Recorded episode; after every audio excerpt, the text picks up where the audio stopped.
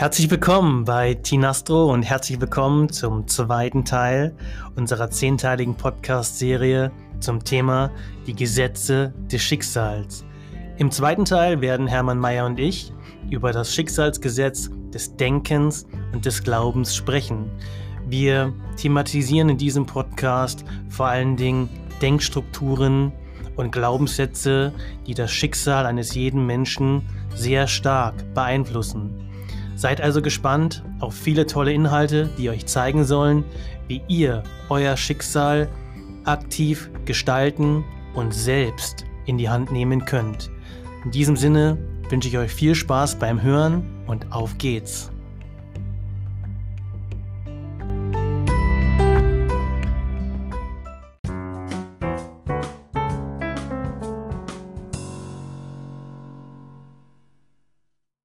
Ja, herzlich willkommen bei Tinastro und herzlich willkommen zum zweiten Teil unserer Podcast-Serie zum Thema Schicksal, in welcher Hermann Mayer und ich über die zehn Schicksalsgesetze sprechen werden, die Hermann in seinem Buch Die Gesetze des Schicksals, stärke deinen Einfluss intensiv ja, recherchiert und ausführlich niedergeschrieben hat. Und heute werden wir uns explizit um das zweite Schicksalsgesetz kümmern, ähm, das den Titel trägt Das Gesetz des Denkens und Glaubens. Und hierfür begrüße ich wieder recht herzlich Hermann Mayer, den Star-Astrologen und Schicksalsforscher aus München. Ich sage Hallo Hermann, schön, dass du wieder da bist. Hallo Tino, ich bin jetzt gespannt auf deine Fragen, die du jetzt hast. Ja, dann legen wir direkt los.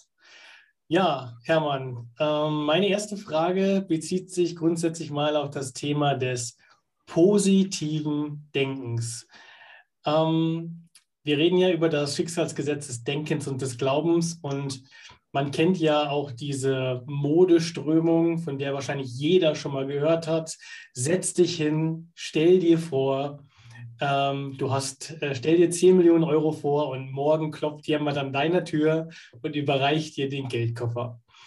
Ähm, aber in deinem Buch äh, stellst du das hier etwas in Frage, sagen wir es mal so, Bezug nehmend auf dieses Gesetz. Ähm, ja, sag uns einfach mal bitte mal deine Meinung dazu, was, äh, wie du die, diese Modeströmung einschätzt. Ja, das wäre natürlich super, wenn es so einfach wäre. Also dann, dass man einfach sagt, ja, morgen gibt es dann die 10 Millionen. Äh, oder man muss sich nur lange genug, so haben die ja gesagt, also schon 14 Tage, drei Wochen, jeden Tag das einblenden und dann kommt es. Ja. Und äh, es ist aber so, dass äh, hier unterschieden werden muss zwischen dem Bewussten und dem Unbewussten. wenn ich mir bewusst das einbilde, dann wird das Unbewusste, das ja im Grunde die Anziehung bewerkstelligt, sich da nicht so beeinflussen lassen, weil das Unbewusste weiß, Mensch, ich bin ja eigentlich gar nicht bereit, ich habe ja gar nicht echt die Disposition für den Reichtum, ich habe ja die Voraussetzungen dafür gar nicht mir erarbeitet. Und äh, dadurch kichert im Grunde im Hintergrund das sogenannte Es von Sigmund Freud, der hat ja die Psyche unterschieden in Ich, über Ich und Es. Also das Unbewusste kichert dann und sagt, ja, also du bleibst im Grunde jetzt arm. Mhm. Also man muss schon auch die Arbeit machen. Das heißt, man muss schon aufstehen und äh, wer reich werden will, der muss einfach sich dann auch mal mit dem Thema Finanzen beschäftigen, ähm, um damit die, die Defizite, die er an dem Punkt hat, dann auch wirklich aufzufüllen und äh, tatsächlich ins Handeln zu kommen. Kann man es so verstehen? Ja, genau. Oder es ist, er muss halt auch entsprechend die Ideen entwickeln und äh, dann äh, auch entsprechend äh, investieren, mhm. richtig investieren. Dann kann das klappen. Aber einfach nur so dass man sich hinsetzt und äh, eine wunderbare Fügung des Schicksals äh, kommt und äh, ich bin dann plötzlich im Überfluss. Das wird es also sicher nicht geben. Hm. Jetzt ist es ja so, wenn ich mir etwas wünsche, dann gehe ich ja irgendwo schon davon aus, dass mir auch irgendwas fehlt. Sagen wir mal Mangel dazu. Ähm, wie, wie, wie, wie kann man sich dieses, dieses Mangelgefühl denn, oder vorstellen? Oder ähm, wie, wie kann man das beschreiben? Ja, man ruft eigentlich dann, wenn man sagt, ich, man stellt sich vor und sagt immer wieder, ich bin reich, ich bin reich, ich bin reich, mhm. dann äh, ruft man eigentlich in den Äther hinaus äh, das eigene Defizit. Ja, Im Underground ist dieses Defizit und solange dieses Defizit nicht aufgefüllt ist, kann im Grunde der Reichtum sich nicht einstellen. Und genauso ist es auch in der Partnerschaft ich kann mir da noch so sehr den Traumpartner wünschen, der wird nicht auftauchen, weil ich vorher die entsprechenden Fähigkeiten ausbilden muss, dass ich tatsächlich kommunikationsfähig werde, dass ich partnerfähig bin, dass ich beziehungsfähig bin, dass ich äh, fähig bin, meine Gefühle zu zeigen und so weiter. Also viele, Fähigkeit, äh, viele Fähigkeiten zusammengenommen ergeben dann die Partner- und Beziehungsfähigkeit. Und wenn die gegeben ist, dann wird man auch einen passenden Partner anziehen. Äh, wenn nicht, äh, dann hat man halt äh, entweder einen Partner, wo man das Gefühl hat, der passt nicht und ärgert sich dann ständig über den, oder es kommt gar keiner. Aber der Traumpartner auf alle Fälle sowieso nicht. Ja, äh, geschweige denn, dass ja dann davon auszugehen ist, würde der Traumpartner kommen, würde er sich aber im dümmsten Fall äh, innerhalb von wenigen Sekunden äh, auf dem Hacken umdrehen und würde sagen, ja, ich kann ja mit dir gar nichts anfangen. Ja, der Traumpartner, der aus der Transzendenz gesendet wird, der äh, verschwindet sofort wieder in den Äther. ja. Man sagt, mach erst deine Hausaufgaben. Der entmaterialisiert sich dann. Ja, genau. Ja, ähm, Bezug nehmend auf das Gesetz des Denkens und Glaubens ähm, sprichst du im Buch auch sehr viel von Glaubenssätzen, falschen Glaubenshaltungen, die uns ganz, ganz stark beeinflussen in unserem täglichen Leben, aber eben auch auf Bezug nehmen auf unser Schicksal, das wir erfahren. Ähm, meine Frage grundsätzlich mal, woher kommen diese, diese Glaubenssätze, die wir in uns tragen? Und du sagst ja auch, im schlimmsten Fall ist man eigentlich ein Opfer fremd introizierter Glaubenssätze und läuft mit diesen durch sein im dümmsten Fall ganzes Leben, wenn man sie nicht hinterfragt. Ja, vor allen Dingen das Tragische ist, dass man eigentlich gar nicht ein eigenes Schicksal hat, sondern nur ein fremdes Schicksal. Also man läuft rum, hat praktisch nur die Reaktionen auf diese Glaubenshaltungen der Vorfahren, auf äh, Glaubenshaltungen der Eltern, Großeltern, der äh, unter Umständen Glaubenshaltung von Moral und Konvention, von Sitte, von Modeströmungen, von Traditionen und so weiter. Und die machen dann summa summarum dann die eigenen Glaubenshaltungen aus. Und im Endeffekt bleiben gar keine oder nur wenige eigene, wirklich eigene übrig. Mhm. Und man erfährt dann auch tatsächlich nur das Schicksal eigentlich ja, der, der anderen. Das Schicksal der anderen und unter Umständen sogar also dieselben Krankheiten oder auch, dass man zum Beispiel auch nur, also man ist ja immer nur reaktiv auf das. Also jetzt zum Beispiel, wenn es jetzt eine Tradition ist oder ein Brauchtum oder eine Norm oder ein Ideal, dann reagiere ich auf diese Norm und äh, das ist eben dann eine ungünstige Reaktion, weil ich ja eigentlich mich von der Norm unterscheiden sollte und ein eigenes Leben führen, also einen Individuationsprozess vollziehen sollte. Und ähm, jetzt wird praktisch dieser Individuationsprozess also ständig abgewehrt, weil ich ja nur das äh, fühle und glaube, äh, was die Ahnen mir praktisch mitgegeben haben oder was gerade derzeit als Modeströmung äh, so in der Gesellschaft vorherrschend ist. Hm. Ja, ich denke, man äh, vielleicht mal eine Brücke geschlagen, weil es mir gerade einfällt, Hermann. Ähm, ich denke, dass es auch, wenn man die Glaubenshaltungen dienen einigen aber auch im Rückschluss auch, äh, um in der Herde zu funktionieren. Sagen wir es mal äh, relativ plakativ. Ich weiß, dass das sehr äh, steril äh, klingt. Ähm, das bedeutet, wenn ich jetzt aber mich auf den Weg mache und meine Glaubenshaltungen hinterfrage und auch ähm, identifiziere und für mich in eine positiveres Richtung, in eine positive Richtung verändere, kann es dann auch dazu führen, dass ich dann auf einmal einen Milieusprung beispielsweise vollziehe? Ja, zunächst wird man ja dann, also besonders im eigenen Umfeld, also dann anecken. Ja, ja genau, das äh, meine ich. Man wird dann angefeindet und äh, da muss man dann sagen, das ist so ähnlich wie in der Homöopathie, das ist dann praktisch Erstverschlimmerung, da ist man eigentlich auf dem richtigen Weg. Mhm, ja. Ja, ja. Wenn man das dann durchgestanden hat, diese Erstverschlimmerung, dann wird es im Grunde leichter, weil man dann ja eine neue Anziehung hat äh, von anderen Partnern, von äh, anderen Mitmenschen, die dann auf äh, derselben Welle dann schwimmen, die auch schon einen Individuationsprozess vollzogen haben und die dann auch Verständnis dafür haben und dann wird es leichter. Okay, ja.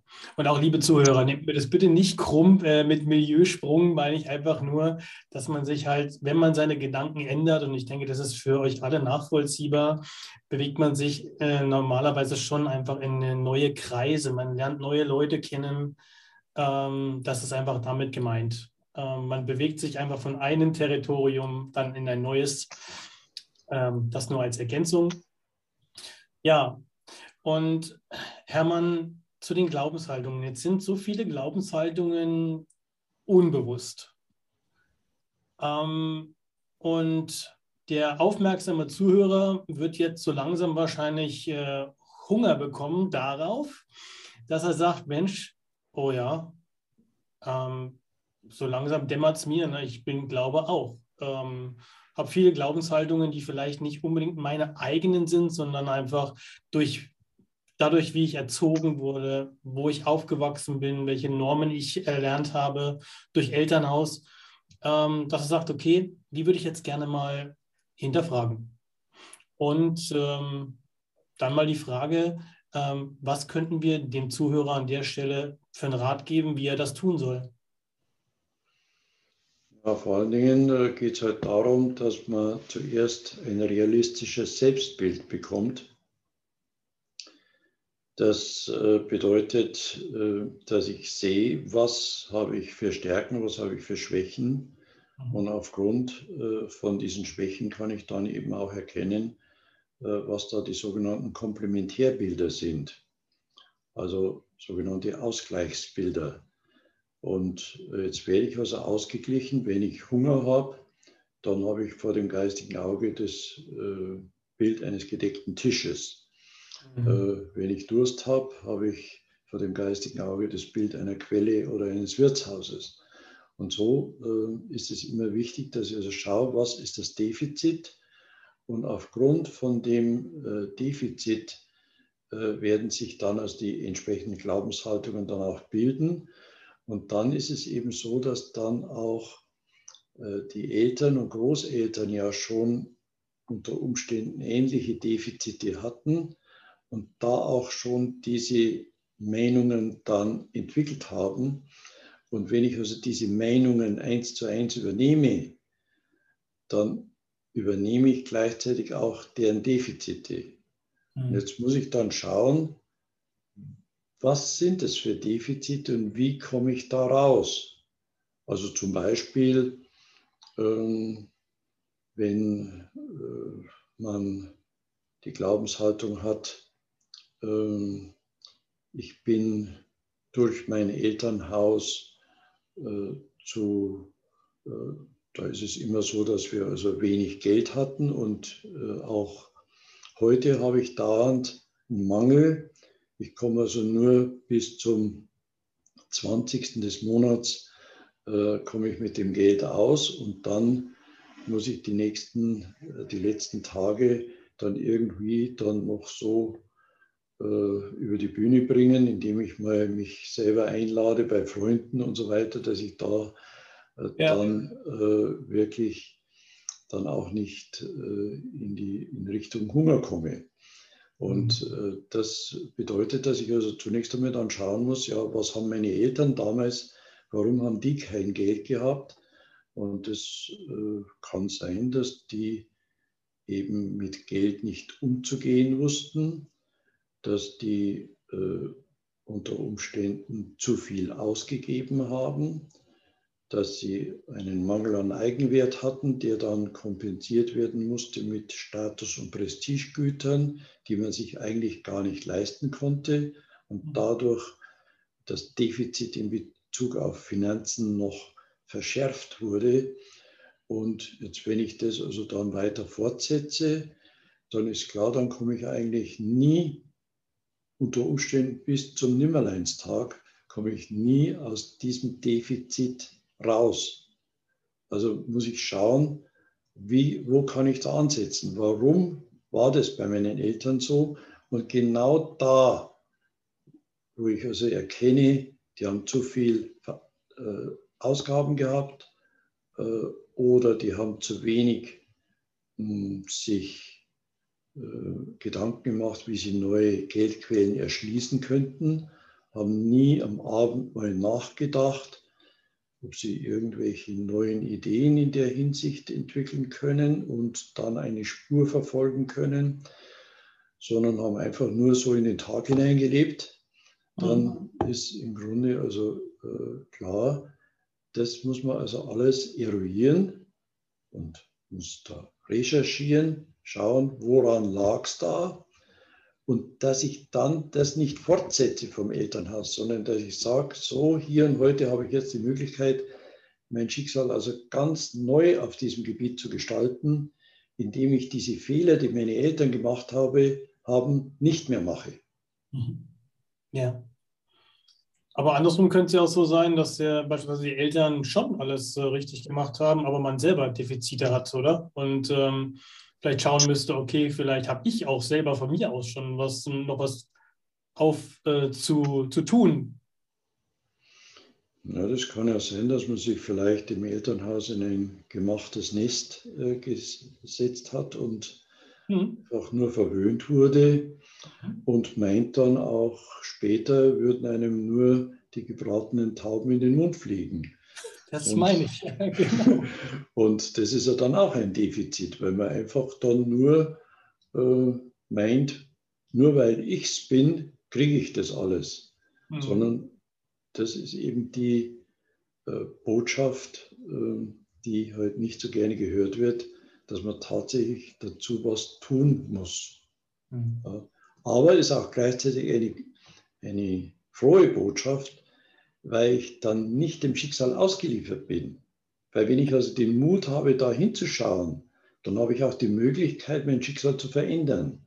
Wenn ich da nicht hinschauen will und will sagen, dass ich so eine Art, manche leiden ja auch so eine Art Gotteskomplex, die also sagen, sie sind eigentlich schon äh, unfehlbar und brauchen also nicht mehr sich weiterentwickeln und brauchen nichts mehr dazulernen, mhm. weil sie schon eine fertige Persönlichkeit sind. Mhm. Ja, äh, da ist natürlich klar, dass da auch äh, die Ernte nicht so günstig ausfallen wird. Hm. Ähm, wie schaut es denn in der Analyse mit Menschen aus, äh, die uns umgeben, die uns zum Beispiel ähm, nerven oder die vielleicht cholerisch uns gegenüber sind oder wir sagen, mit dem will ich nichts zu tun haben? Können uns solche Leute vielleicht auch helfen? Ja, das ist natürlich so. Man muss ja immer fragen, bei diesen Schicksalsgesetzen, was hat das mit mir zu tun? Warum habe ich also diese Begegnung? Oder warum habe ich jetzt den cholerischen Partner? Oder warum habe ich den cholerischen Vater vielleicht in der Vergangenheit gehabt? Und dann heißt es da auch, also nachzuspüren, was ist da gewesen? Warum ist der so cholerisch gewesen? Der muss ja dann irgendwie in sich ungeborgen gewesen sein, hat zu wenig irgendwelche hm, Erfolgserlebnisse gehabt, äh, hat vielleicht äh, sich zu wenig weitergebildet, hat äh, unter Umständen Probleme mit seiner Männlichkeit gehabt mhm. und so weiter. Und da muss man das aufspüren, aus welchen Gründen hat der rumgeschrien. Mhm. Und da wird man dann also sehen, der wollte sich also durch diese cholerischen Ausbrüche eigentlich befreien. Und insofern ist der Choleriker ein Hinweis, dass man also schaut, wie schaut es da mit meiner eigenen Freiheit und Unabhängigkeit aus?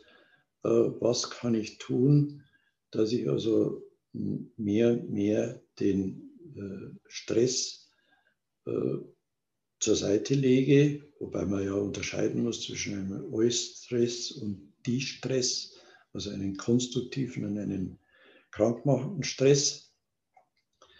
Äh, aber es ist eben so, dass man äh, hier, dass es also wichtig ist, äh, zu sehen, dieser Partner oder dieser Vater in der Vergangenheit, der hatte ja einen Grund, da so zu explodieren.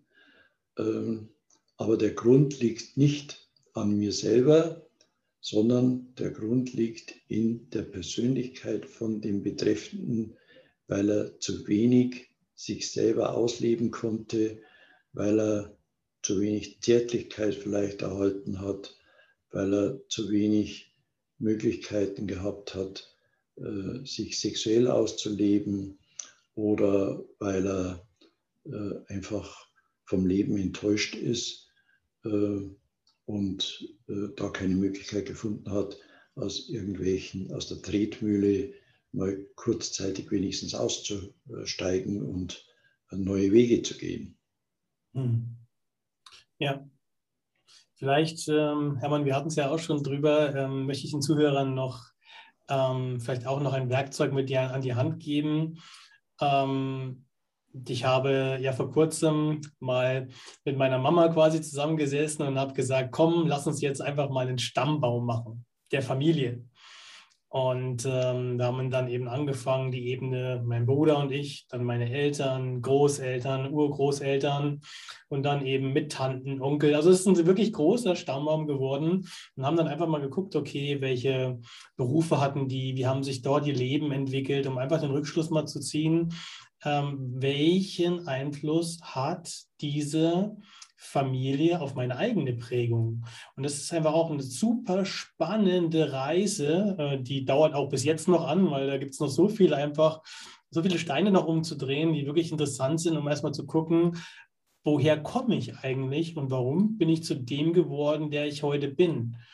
Ja, und du hast es ja beim letzten Mal so schön gesagt, äh, das Beispiel mit dem Toleranten und dem Intoleranten ähm, und dem Kinderwagen. Da liegt ja nicht gleich ein Intoleranter im Kinderwagen drin, der kommt ja nicht intolerant auf die Welt, sondern er wurde ja durch seine Umgebung geformt. Und ähm, ja, ich denke, das äh, für, für euch Zuhörer da draußen ähm, ist eine spannendes, äh, spannende Reise, wenn ihr das vielleicht mal macht. Genau. Ja, da gibt es einen guten Spruch äh, von Hafis. Äh, wenn jeder alles von dem anderen wüsste, es würde jeder gern und leicht verzeihen, es gäbe keinen Stolz mehr, keinen Hochmut. Mhm. Ja, und das sagt eigentlich sehr viel aus. Also, dass ich also erkenne, der andere ist ja nicht von Haus aus irgendwie böse oder gemein, sondern äh, das sind einfach bestimmte Sachen in der Vergangenheit bei dem gelaufen. Oder aber es ist so, dass ich bestimmte Dinge, weil ich selber da äh, Defizite habe und falsche Glaubenshaltungen, projiziere ich in den anderen, dass der böse ist. Und der ist im Grunde eigentlich gar nicht böse. Und da sind wir dann auch bei den Feindbildern. Also über Feindbilder kann man eigentlich am meisten lernen. So komisch ja. das klingen mag. Ja. Weil ich dann sehe, aha, warum habe ich den als Feind? Jetzt, wenn jemand die Glaubenshaltung hat, äh, Unternehmer sind Ausbeuter, dann ist es eigentlich ein Hinweis dafür, dass er selber mehr selbstständig werden muss, unternehmerische Fähigkeiten ausbilden sollte, Organisationstalent, Managementfähigkeiten, all das ausbilden, was im Grunde das Unternehmertum ausmacht. Mhm. Und äh, in dem Moment, wenn er das ausgebildet hat, wird er diese Glaubenshaltung nicht mehr haben. Ja. Also das heißt, äh, wenn ich da ein Feindbild habe, ist es wichtig, zu, wirklich bei sich selber zu schauen. Und das ist natürlich nicht so einfach, weil man da ja über seinen eigenen Schatten springen muss. Äh, aber dann habe ich alle Möglichkeiten in der Hand, weil ich dann wirklich aus diesen ganzen alten äh, Gefilden rauskomme. Ja, ich musste an ein lustiges Beispiel von mir, der selber denken. Ich habe ja, bis ich 15 war, Fußball gespielt und dann jahrelang nicht mehr. Und man tendiert ja selber dann, wenn man sich diese Spiele anguckt von den großen Vereinen oder unserer Nationalmannschaft, und dann ähm, schimpft man ja zum Teil, warum hat der nicht abgespielt oder warum hat er nicht das gemacht? Wenn man aber selber auf dem Platz dann wieder steht, habe ich zumindest für mich, für mich selber festgestellt, ich habe keine fünf Minuten durchgehalten beim Rennen ähm, und habe auch die Übersicht verloren wieder. Ähm, und das finde ich eigentlich ein schönes Beispiel, weil es hat mir gezeigt, hey Tino, wenn du ähm, daran wirklich wieder partizipieren willst, musst du deine Defizite, die du jetzt hast, auffüllen. Und ähm, es ist, was ich damit sagen will, es ist einfach ähm, viel zu einfach, nur aus der Distanz zu schimpfen, sondern es ist ähm, sicherlich der hartere Weg, aber der dann auch erfüllender ist, wenn man einfach was tut. Ja, also, hm, aber man muss natürlich wissen, äh, was zu tun ist. Das ist also das, das ist das, und das kann man nur, indem man diese Feindbilder dechiffriert. Mhm. Das heißt also, dass man sieht, dass man das erkennt, was bedeutet das, was ist das für ein Rückschluss, was hat es mit mir zu tun, so wie wir das jetzt bei dem Unternehmer gemacht haben. Ja. Und so ist auch zum Beispiel, wenn jetzt einer äh, eine Kommunikationsschwäche hat, er ist also da gehemmt im Reden, dann kann sein, dass er die anderen dann entwertet und sagt, das sind alles blöde Schwätzer. Hm. Ja, und da haben wir schon wieder ein Feindbild. Also jetzt entwertet der, das sind also die Schwätzer und er ist äh, praktisch der Normale, der Gute und so muss man sein wie er. Aber da muss man eben dann sehen, ah, ich sehe die als Schwätzer, also äh, muss ich meine Kommunikationsfähigkeit verbessern und zum Beispiel einen äh, Rhetorikkurs besuchen oder sowas. Mhm. Ja. Dann bin ich auf dem richtigen Weg, weil ich dann was tue. und das ist äh, eben äh, wichtig, dass man das erkennt, was zu tun ist. Also ich muss zuerst wissen, warum denke ich so, warum habe ich diese Glaubenshaltung, warum habe ich dieses äh, Feindbild und dann muss ich erkennen, was ist zu tun. Und wenn ich da diesen Weg gehe, das ist hundertprozentig, braucht man dann nicht irgendwie hoffen um des Hoffens willen, sondern dann weiß man, das wird also hundertprozentig, das ist einfach die Gesetzmäßigkeit. Wenn ich da die Weichen so stelle und auch was tue, dann werde ich auch tausendprozentig belohnt und forme dadurch ja auch äh, meine Glaubenshaltungen um. Ja, kommt vor allen Dingen, also ich habe beobachtet, dass dann äh, diese alten Glaubenshaltungen einfach dann verschwinden. Vor allen Dingen also diese Entwertungssachen äh, und auch äh, die Feindbilder, die verschwinden einfach automatisch. Hm. Ja, super, super spannend. Ähm, abschließend, Hermann, würde mich interessieren, was ist das Entwicklungsziel des äh, Gesetzes des Denkens und Glaubens und ähm, natürlich auch, ähm, was äh, kann derjenige erwarten, ähm, wenn er es für sich äh, richtig anwendet? Ja, das Entwicklungsziel ist, dass man von diesen alten Glaubenshaltungen loskommt. Das bedeutet, äh, dass man dann tatsächlich ähm, Glaubenshaltungen hat, die der eigenen Identität und äh, Individualität entsprechen. Mhm. Und äh, die, eine Glaubenshaltung ist dann richtig, wenn sie logisch nachvollziehbar ist, wenn sie der Realität entspricht, wenn sie der menschlichen Natur entspricht, wenn sie der weiblichen Natur entspricht, der männlichen Natur und wenn sie äh, der Ethik des Lebens auch entspricht. Und äh, das ist eben ganz wichtig, dass man da schaut, in dem Moment, wenn es nicht mit den Gesetzen des Lebens vereinbar ist, dann ist die Glaubenshaltung falsch. Weil äh, es geht im Leben immer, dass das Leben geschützt wird, dass man äh, biophil wird, dass man weiß, ich schütze mein Leben und mir ist auch das Leben der Mitmenschen und der Tiere und der Pflanzen auch sehr wichtig und dass man da alles dafür tut, dass also Leben keinen Schaden erleidet. Und ich denke, das ist ein tolles Schlusswort, vor allen Dingen Bezug auf unsere heutige Zeit. Ähm, denn das ist äh, ganz, ganz wichtig. Ich denke, ähm, ja, ich, super, super gut gesagt, Hermann. Vielen, vielen, vielen Dank. Vielen, vielen Dank. Ja, für unsere Zuhörer bleibt mir zu sagen, ich hoffe, es hat äh, euch äh, wieder Spaß gemacht. Äh, uns beiden hat es auch wie immer Spaß gemacht. Ähm, wir geben euch noch einen Ausblick auf den dritten Podcast. Dort werden wir uns um Schicksalsgesetz der, von Ursache und Wirkung beschäftigen. Ähm, seid gewiss, es wird äh, genauso spannend sein und ja, schaltet wieder ein, ähm, liked unsere Videos, ähm, hilft uns einfach, äh, hilft der Sache. Und ja, in diesem Sinne sage ich auch an dich, Hermann, vielen, vielen Dank für deinen tollen Input, äh, für das tolle Interview und bis zum nächsten Mal. Ja, danke auch, Tino. Und äh, dann schauen wir, was das nächste Mal alles bringt.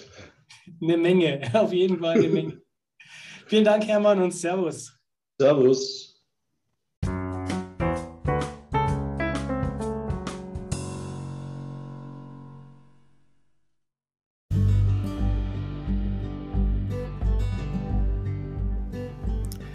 Wenn euch dieser Podcast gefallen hat und ihr ihn nicht nur hören, sondern auch ansehen wollt, dann könnt ihr mich auf meinem YouTube-Kanal besuchen. Dort ist das gesamte Interview auch nochmal als Aufzeichnung zu sehen. Lasst ein Like da, denn wie schon gesagt, es hilft der Sache. Den Link zum Buch von Hermann habe ich euch unten im Text vermerkt, sodass ihr, wenn ihr Lust habt, das Buch kaufen könnt und entsprechend euch in die Thematik noch tiefer eingraben könnt. In diesem Sinne wünsche ich euch einfach eine gute Zeit, lasst die Sache mal wirken und wir hören uns zum nächsten Podcast. Und somit sage ich vielen Dank fürs Zuhören. Euer Tino von Tinastro. Bis dahin. Ciao.